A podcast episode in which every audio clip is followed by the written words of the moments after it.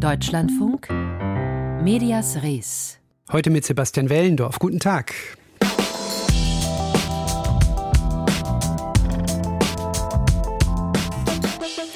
Wenn wir darauf schauen, was diese Recherche an Reaktionen ausgelöst hat, Hunderttausende gehen seit Wochen auf die Straße, politische Debatten in allen Medien, die Frage eines AfD-Verbotsantrages, dann ist, glaube ich, es nicht zu gewagt, das Korrektiv und die Korrektivrecherchen in Sachen Potsdam schon jetzt als eine der wichtigsten journalistischen Publikationen des Jahres zu bezeichnen. Aber äh, Stichwort sich aus dem Fenster lehnen, nun nimmt der Rechtsstreit um diese Recherche Fahrt auf, was natürlich abzusehen war. Unser erstes Thema heute in Medias Res. Es geht darum, ob die Korrektivrecherche presserechtlich zulässig ist und ob und inwiefern Aussagen im Artikel juristisch angreifbar sind. Unter anderem wehrt sich der im Beitrag namentlich erwähnte Staatsrechter Ulrich Vosgerau gegen eine aus seiner Sicht falsche Darstellung Vosgerau hatte an dem Treffen in Potsdam teilgenommen. Worum geht es bei diesen Vorwürfen und welche mediale Funktion hat dieser Rechtsstreit womöglich? Ich habe darüber vor der Sendung mit Felix Zimmermann gesprochen. Er ist Chefredakteur des Online-Magazins Legal Tribune und er hat umfassend zu diesem Rechtsstreit recherchiert. Ich habe ihn gefragt, was der Gegenstand der Klage von Herrn Vosgerau ist. Also Herr Vosgerau sagt zum einen, dass er quasi in seiner Stellungnahme nicht vollständig abgebildet wurde. Seine Stellungnahme sei vollständiger gewesen. Er sagt, dass es eine Fehldarstellung gibt, was eben die türkischen Wählerinnen angeht. Dort hätte er ihnen nicht komplett die freie Meinungsbildungsfähigkeit abgesprochen. Das sei aber so dargestellt worden. Und schließlich geht es auch um eine Aussage zu Herrn Vosgerau, was so Musterschreiben für Wahlbeschwerden angeht. Aber selbst wenn jetzt hier Herr Vosgerau da vor Gericht äh, obsiegen würde, würde das an dem Kern der Korrektivrecherche überhaupt nichts ändern. Korrektiv müsste dann zwei, drei äh, kleinere Änderungen vornehmen, aber alles andere, alles das, was hier so für große Aufregung sorgte und sorgt, bliebe also völlig unangetastet. Um das dagegen zu setzen, weil Sie eben angesprochen haben, es geht gar nicht um die Kernvorwürfe. Was wären denn die Kernvorwürfe, die die Gegenseite korrektiv machen könnte? Was eben nicht angegriffen wird, sind aus meiner Sicht doch recht zentrale Aussagen, die man gleich zu Beginn findet, nämlich zum Beispiel Sie plante nichts Geringeres als die Vertreibung von Millionen Menschen aus Deutschland oder auch ihr wichtigstes Ziel, Menschen sollen aufgrund rassistischer Kriterien aus Deutschland vertrieben werden, egal ob sie einen deutschen Pass haben oder nicht. Und da verstehe ich Sie richtig, da wäre es eigentlich aus Sicht der Kläger sinnvoller, korrektiv deswegen anzuklagen, weil man möglicherweise mehr Chancen auf Erfolg hätte?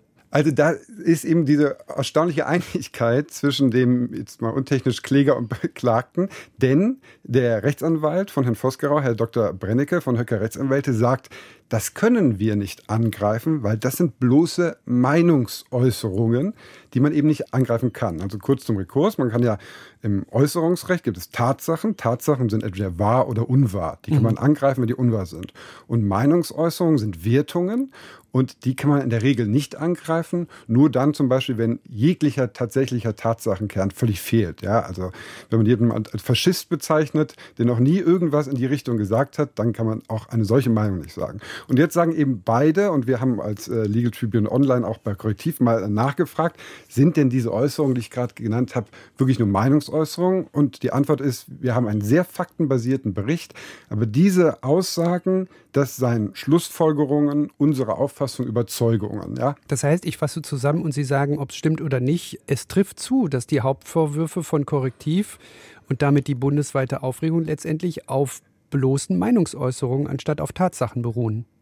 Ja, das ist ja natürlich eine zweischneidige Sache. Es ist natürlich völlig normal, dass ein äh, Investigativmagazin eigene Rechercheergebnisse auch bewertet. Mhm. Ja, das ist äh, völlig normal. Einordnet. Einordnet, ja. na, da eine Struktur vorgibt. Zu was führt das denn? Ähm, ich würde allerdings schon sagen, dass es schon ziemlich ein äh, bisschen krawallig daherkommt. Es wird ja nicht gesagt, es könnte zur Vertreibung führen, sondern es wird schon als eine klare Aussage meines Erachtens beschrieben. Allerdings eben so auch klare Aussagen können eben Meinungen sein, wenn eben im Gesamtkontext ersichtlich ist, dass es eben eine Wertung ist. Es ist allerdings so, dass es dann doch eben sehr vehement äh, dargestellt wird, als wäre es quasi sicher. Ja, wenn da steht, sie plante nichts Geringeres, mhm, ja, dann mhm. stelle ich mir persönlich ja schon vor, dass die Leute da zusammensaßen und sagten, erstens machen wir das, zweitens machen wir das, wie vertreiben wir die, wie vertreiben wir da. All das ist aber so dann eben gar nicht wortwörtlich gefallen, wird auch in den eidständigen Versicherungen, die er auch korrektiv vorgelegt hat, von korrektiv nicht so behauptet, sondern es ist eben diese wertende Schlussfolgerung. Und wie man das jetzt äh, wendet, ob das dann auch zum eigenen Selbstanspruch von korrektiv äh, passt, quasi für den faktenbasierten Diskurs einzustehen, so steht es auf deren Webseite, das äh, würde ich gar nicht abschließend beurteilen wollen. Man braucht eben auch, äh, auch als Journalist äh, Wertungen zur Einordnung. Aber da sind wir, Herr Zimmermann, genau bei dem entsprechenden Thema, was auch hier für Medias Res relevant ist, nämlich da geht es um den Begriff der Litigation. Also gemeint ist, dass Rechtsmittel als PR eingelegt werden, damit die Gegenseite, also korrektiv, in ein bestimmtes Licht gerückt wird, damit medial darüber berichtet wird, damit sich möglicherweise auch ein bestimmtes Narrativ festigt, nämlich das das Narrativ, das hier schludrig recherchiert wurde und übertrieben argumentiert wird. Die Tagesschau berichtet ja schon über das Verfahren, das haben Sie eben gesagt, obwohl die Kernvorwürfe ja gar nicht angegriffen werden. Richtig, das ist sicherlich ein absoluter Erfolg der Litigation PR, da großen Bohai drum zu machen. Das machen aber im Übrigen jetzt auch beide Seiten. Also es wurden ja jetzt massenweise eidesstattliche Versicherungen vorgelegt. Mhm. Ja, also von Seiten von Herrn Voskarau, von Teilnehmern sieben und jetzt hat äh, Korrektiv nachgezogen, hat so lang acht äh, beigelegt die aber aus meiner Einschätzung für das Gericht überhaupt gar keine Rolle spielen, weil die eben die Kernthesen ja gar nicht angreifen und ja beide auch der Meinung sind, dass es sich um Wertungen handelt, die nicht angegriffen werden, werden können. Das heißt, das Ganze dient der PR. So, jetzt muss man natürlich aber auch zur äh, Verteidigung jetzt von der äh, Angreiferseite sagen, wenn nun mal, wenn nun mal korrektiv dann doch sehr starke Aussagen in Form der Meinungsäußerungen platziert und die nicht angreifbar sind, ja, dann kann man jetzt auch nicht der Gegenseite nicht vorwerfen, dass sie dann eben da was dagegen setzen will ja, und sagt, naja, und der Sachverhalt war aber so. Und da dann wird aber quasi auf einer Spielfläche des Gerichts ein Streit ausgetragen, der aber mit dem eigentlichen Gerichtsverfahren dann auch äh, gar nicht so viel zu tun hat. Felix Zimmermann, Chefredakteur des Online-Magazins Legal Tribune Online. Mit ihm habe ich unter anderem den Fall Ulrich Vosgerau besprochen. Er ist einer derjenigen, die juristisch gegen das Medienunternehmen korrektiv vorgehen. Wir werden weiter darüber berichten, hier in Medias Res.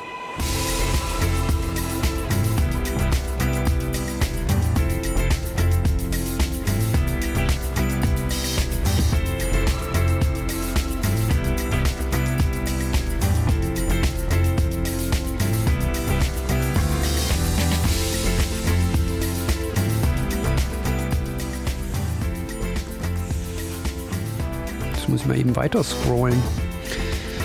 So, seit Beginn der russischen Invasion gibt es in der Ukraine den sogenannten Informationstelemarathon. Ein Zusammenschluss, kann man sagen, von privaten Fernsehkanälen und dem öffentlich-rechtlichen Rundfunk. Finanziert wird dieses gemeinsame Programm von der ukrainischen Regierung. Aber dennoch gibt es auch in der Ukraine weiterhin zahlreiche unabhängige Medien die aber in den letzten zwei Jahren mit dem Dilemma umgehen müssen oder lernen müssen, damit umzugehen. Einerseits Missstände im eigenen Land zu kritisieren und andererseits aber damit dem russischen Aggressor keine Steilvorlage für dessen Propaganda zu liefern. Elena Gorgis hat einige Journalistinnen und Journalisten in Kiew getroffen und sie gefragt, wie dieser Spagat gelingt. Diana Butzko war gerade dabei, ihr Politikstudium in den USA zu beenden, als die russische Armee vor zwei Jahren in das gesamte Gebiet der Ukraine einmarschierte. Ganz bewusst kehrte sie damals in ihr Heimatland zurück, um in Zeiten des Krieges Reporterin zu werden. Die Geschichte wird gerade in der Ukraine geschrieben. Es gibt diese amerikanische Redewendung, die sagt, Journalismus ist der erste Entwurf der Geschichte. Wenn du also Journalistin bist, dann willst du diese Geschichte schreiben, auch wenn sie tragisch ist. Ich will hier bei meinen Leuten sein, in meinem Land. Zahlreiche Berichte über die Streitkräfte an der Front hat Butsko inzwischen für den Internetfernsehsender Hromadske gemacht. Zum Beispiel auch aus der Stadt Avdiivka, aus der sich die ukrainische Armee am Wochenende unter russischem Druck zurückgezogen hat. Trotz der äußerst schwierigen Lage sei es wichtig, über Missstände zu berichten, sagt Butsko. Über Korruption zum Beispiel. selbst wenn sie im Militär stattfindet.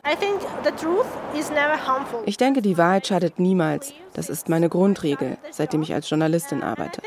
Ja, wir sind im Krieg, aber die Regel gilt immer noch. Also sei der Wahrheit verpflichtet. Furcht vor der russischen Propaganda, die kritische Berichte gerne aufgreift und verzerrt wiedergibt, dürfte einen nicht aufhalten. Darin seien sich die unabhängigen ukrainischen Medien einig, erklärt die Reporterin. Und auch nicht möglicher Druck der eigenen Regierung. Irgendwann haben wir entschieden, dass wir weiter Journalismus machen sollten. Keine Propaganda, keine rührenden Geschichten. Wir sind zuallererst Reporter und ich glaube, diese Haltung eint uns. Geeint sind ukrainische Medien in der Regel auch, wenn sie sich an ihre Zielgruppe im Ausland richten, erzählt die Journalistin Miroslava Jeremkiv, die beim Ukraine Crisis Media Center arbeitet. Das ist eine NGO, die sich 2014 während des Euromaidan und als Antwort auf die russische Annexion der Krim gegründet hat, um russischer Propaganda entgegenzuwirken und die Souveränität der Ukraine zu verteidigen. Solange Präsident Volodymyr Zelensky nicht verkündet, klein beizugeben und die besetzten Territorien aufzugeben, gebe es in diesen Fragen auch keine Spaltung unter ukrainischen Medienschaffenden, ist sich Miroslava Jeremkiv sicher. Wenn wir uns an das Publikum im Ausland richten, versuchen wir interne Debatten nicht nach außen zu tragen. Für die Botschaft nach außen sind wir vereint. Wir haben die Strategie, mit einer Stimme zu sprechen, wenn es um die wichtigen nationalen Interessen geht. In den vergangenen zwei Jahren hat sich die Mediennutzung der Ukrainer stark gewandelt. Viele nutzen heute den Messenger Telegram, über den in verschiedenen Kanälen Informationen verbreitet werden, etwa über Luftalarm. Es können aber auch Desinformationen dabei sein.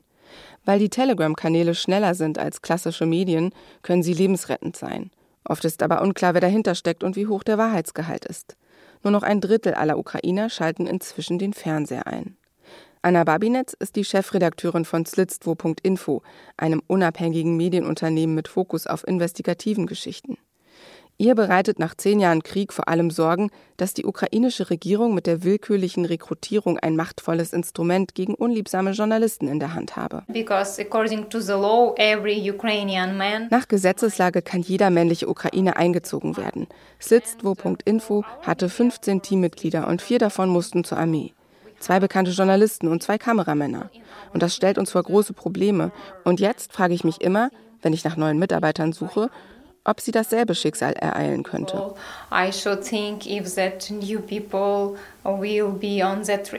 Sie habe keine Beweise, dass die Regierung gezielt vorgehe, aber für ihr kleines Team sei die Einberufung der Kollegen ein schmerzlicher Verlust gewesen, so Anna Babinetz.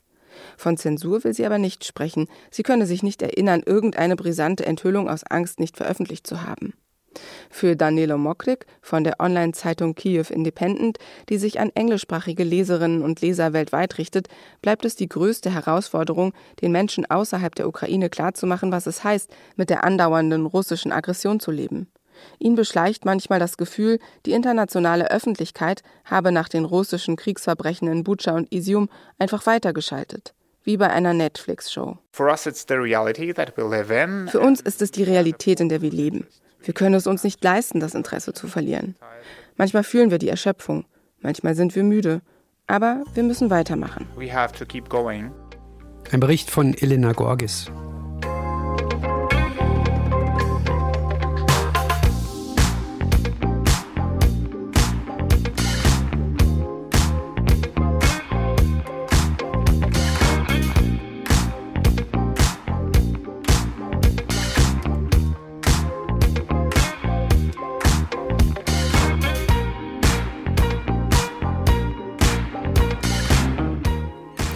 Ganz unterhaltsam waren sie auf jeden Fall die Tennisbälle oder noch besser die kleinen mit Rauchfackeln bestückten Autos, die ferngesteuert auf den Spielfeldern rumgecruised sind und von Ordnern gefangen werden mussten. All das ist jetzt nun wohl erstmal vorbei, denn die Deutsche Fußballliga wird keinen Investor ins Boot holen, um frisches Geld zu generieren. Dagegen hatten sich ja auch die Tennisballproteste der Fans gerichtet. Was ist jetzt die mediale Folge dieser Entwicklung? Darüber habe ich mit dem Kollegen Matthias Frieber aus der Deutschlandfunk Sportredaktion gesprochen und ihn zunächst gefragt, was der Einstieg des Investors denn bedeutet hätte für die mediale Vermarktung des Fußballs. Der hätte eine Grundlage schaffen sollen, so eine Art Startkapital, damit die Bundesliga im Ausland sich besser vermarkten kann. Also man muss unterscheiden bei der Fernsehvermarktung. Fernsehgeld ist ja das wichtigste Fund im Fußball, wo man, man das meiste Geld verdient. Gibt es die Inlandsvermarktung, also das, was wir hier in Deutschland sehen, ARD, ZDF, Sky, The Zone und wer da auch sonst möglicherweise Rechte erwerben möchte. Und im Ausland, also wo dann die Bundesliga in den Vereinigten Staaten, in China, in Katar oder sonst wo übertragen wird. Und in den, gerade in der Auslandsvermarktung ist die Bundesliga im internationalen Vergleich sehr weit hinterher. Also im Inland war man ungefähr bei einer Milliarde pro Jahr, die man bekommen hat. Damit ist man schon weit weg von der Premier League. Aber im Ausland ist man noch viele Lichtjahre weiter weg von der Premier League. Da reden wir von 100, vielleicht 200 Millionen, die die Bundesliga gemacht hat. Und da sieht man ein riesiges Potenzial. Und jetzt wollte man dieses Geld von einem Investor nutzen, im Ausland bekannter zu werden, so eine Art Anschubfinanzierung, die Bundesliga bekannter zu machen, den Vereinen etwas zu ermöglichen, Trainingslager mal in den USA zu, äh, abzuhalten oder in China, um einfach die Bühne zu bereiten, um dann bei künftigen Mediendeals auch im Ausland mehr Geld zu verdienen, weil man da noch sehr, sehr viel Potenzial sieht. Und das hätte ja umgekehrt auch wieder Gelder produziert. Ich glaube, es waren von 600 Millionen die Rede, die von der eine Milliarde, das war ja der ähm, Preis, der verhandelt wurde für den Investor. 600 Millionen sollten investiert werden. Das hätte ja auch rückwirkend bedeutet, dass wieder Geld reingespült worden wäre in die Kassen. Ganz genau. Ähm, eher über so einen indirekten Effekt. Ne? Also man hätte sozusagen die Vereine ausgerüstet, dass dann die Medienrechtsabschlüsse dann besser werden sollen. Das war zumindest der Plan. Ähm, jetzt ist gerade die Rede davon, dass man alle wieder ins Boot holt, dass man versucht, einen Prozess aufzusetzen, hinter dem sich alle Vereine und auch alle Fans versammeln können, die über andere Abstimmungswege funktioniert, die vielleicht auch ein etwas anderes Geschäftsmodell sieht, als die Medienerlöse einfach sozusagen abzugeben für 20 Jahre.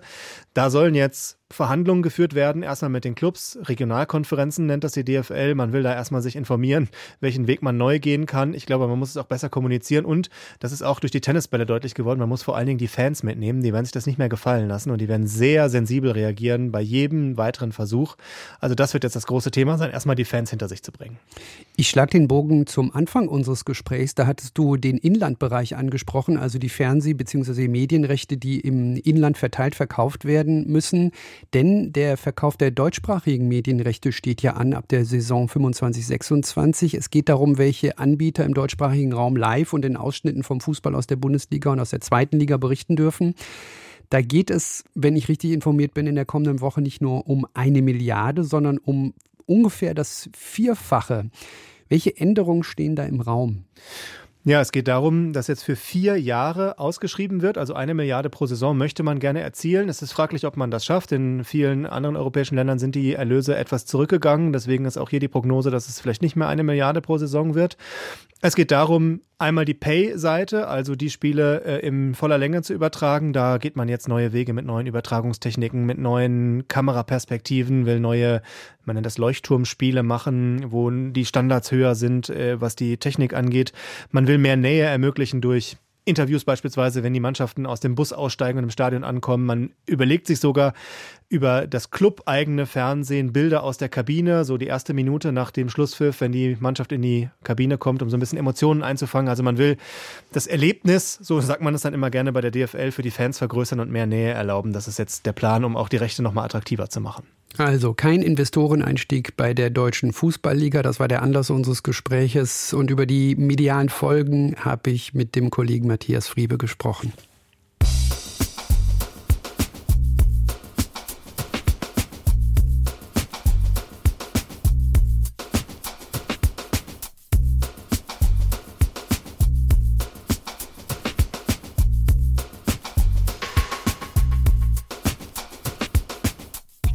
Also die Zeiten des Erstauntseins sind sowas von vorbei. Erstaunt darüber, wie groß die Rolle der sozialen Medien im Wahlkampf sein kann, wie groß der Einfluss zum Beispiel ausländischer Bots und Fake-Accounts ist.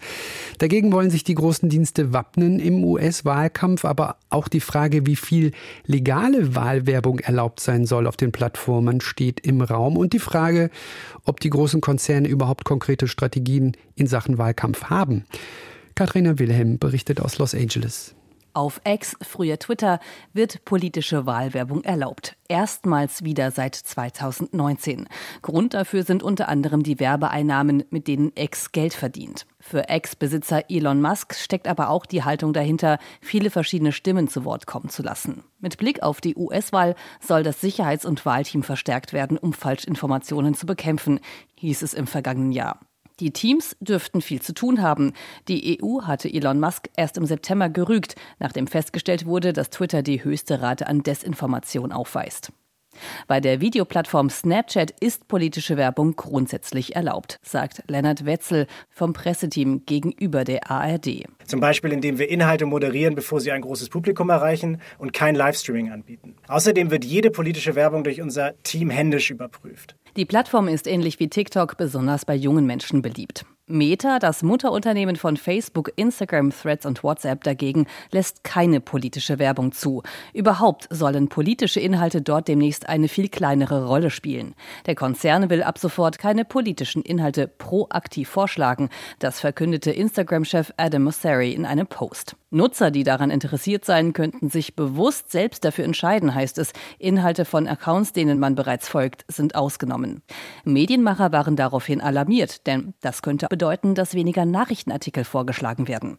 Besorgt ist zum Beispiel auch Monika Bäuerlein, Geschäftsführerin und Autorin des linksliberalen US-Magazins Mother Jones, das für seine Investigativrecherchen bekannt ist. Es ist alles eine große Ungewissheit vor allem, weil man nicht weiß, was Meta eigentlich mit politischen Inhalten meint. Aber wir können davon ausgehen, einfach weil es bis jetzt jedes Mal so war, dass Qualitätsjournalismus abgewertet wird und dass Propaganda und Desinformation irgendwie einen Weg finden, doch noch in die Feeds zu, zu gelangen. Dahinter stehe die Haltung von Meta, dass sich journalistische Inhalte nicht mehr finanziell lohnen, meint Bäuerlein. Es ist wirklich das, was man hier einen Perfect Storm nennt, dass gleichzeitig eine gewisse Nachrichtenmüdigkeit beim Publikum da ist. Dann eben die Plattformen, die es immer schwieriger machen, auch für Menschen, die Nachrichten sehen wollen, diese zu finden. Und dann zusätzlich noch der, der Zusammenbruch des Geschäftsmodells. Äh, das alles gleichzeitig mit einer Wahl, bei der es äh, wirklich um die Zukunft der Demokratie in diesem Land geht, ist schon Anlass zur Sorge. Gut möglich also, dass TikTok diese Lücke bald ausfüllen könnte, so Kommunikationsprofessorin Karen North von der Universität UC Annenberg in Los Angeles. TikTok wird spannender werden, weil es mehr Nachrichten hat und auch die aufregendere, unterhaltsamere, polarisierende Version der Nachrichten sein wird. Aber egal auf welcher Plattform User unterwegs sind, eines haben sie gemeinsam. Zu einem immer größeren Problem werden Deepfakes, täuschend echte Audios oder Videos erstellt erstellt mit künstlicher Intelligenz. Die Gefahr, die von solchen Deepfakes ausgeht, scheint Tech-Unternehmen und Social-Media-Plattformen durchaus bewusst. Auf der Münchner Sicherheitskonferenz wurde ein Abkommen unterschrieben, in denen sich Giganten wie Meta, X, TikTok, Microsoft, Google, Snap und weitere verpflichteten, dagegen vorzugehen und KI-Inhalte kenntlich zu machen. Katharina Wilhelm berichtete aus Los Angeles. Heute Mittag hatte uns die Meldung erreicht, dass die Journalistin Marlies Hesse im Alter von 89 Jahren gestorben ist. Beim Deutschlandfunk hat sie ab den 1960er Jahren Konzepte für die Ausbildung bei ARD und ZDF entwickelt, und zwar mit einem besonderen Fokus auf die Gleichstellung und auf die Ausbildung von Frauen.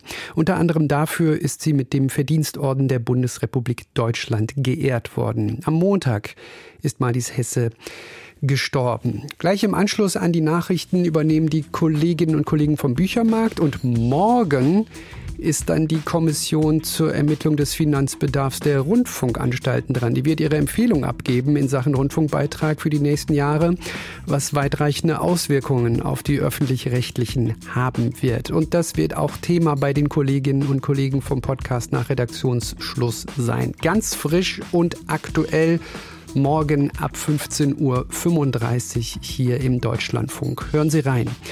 Sebastian Wellendorf ist mein Name. Machen Sie es gut.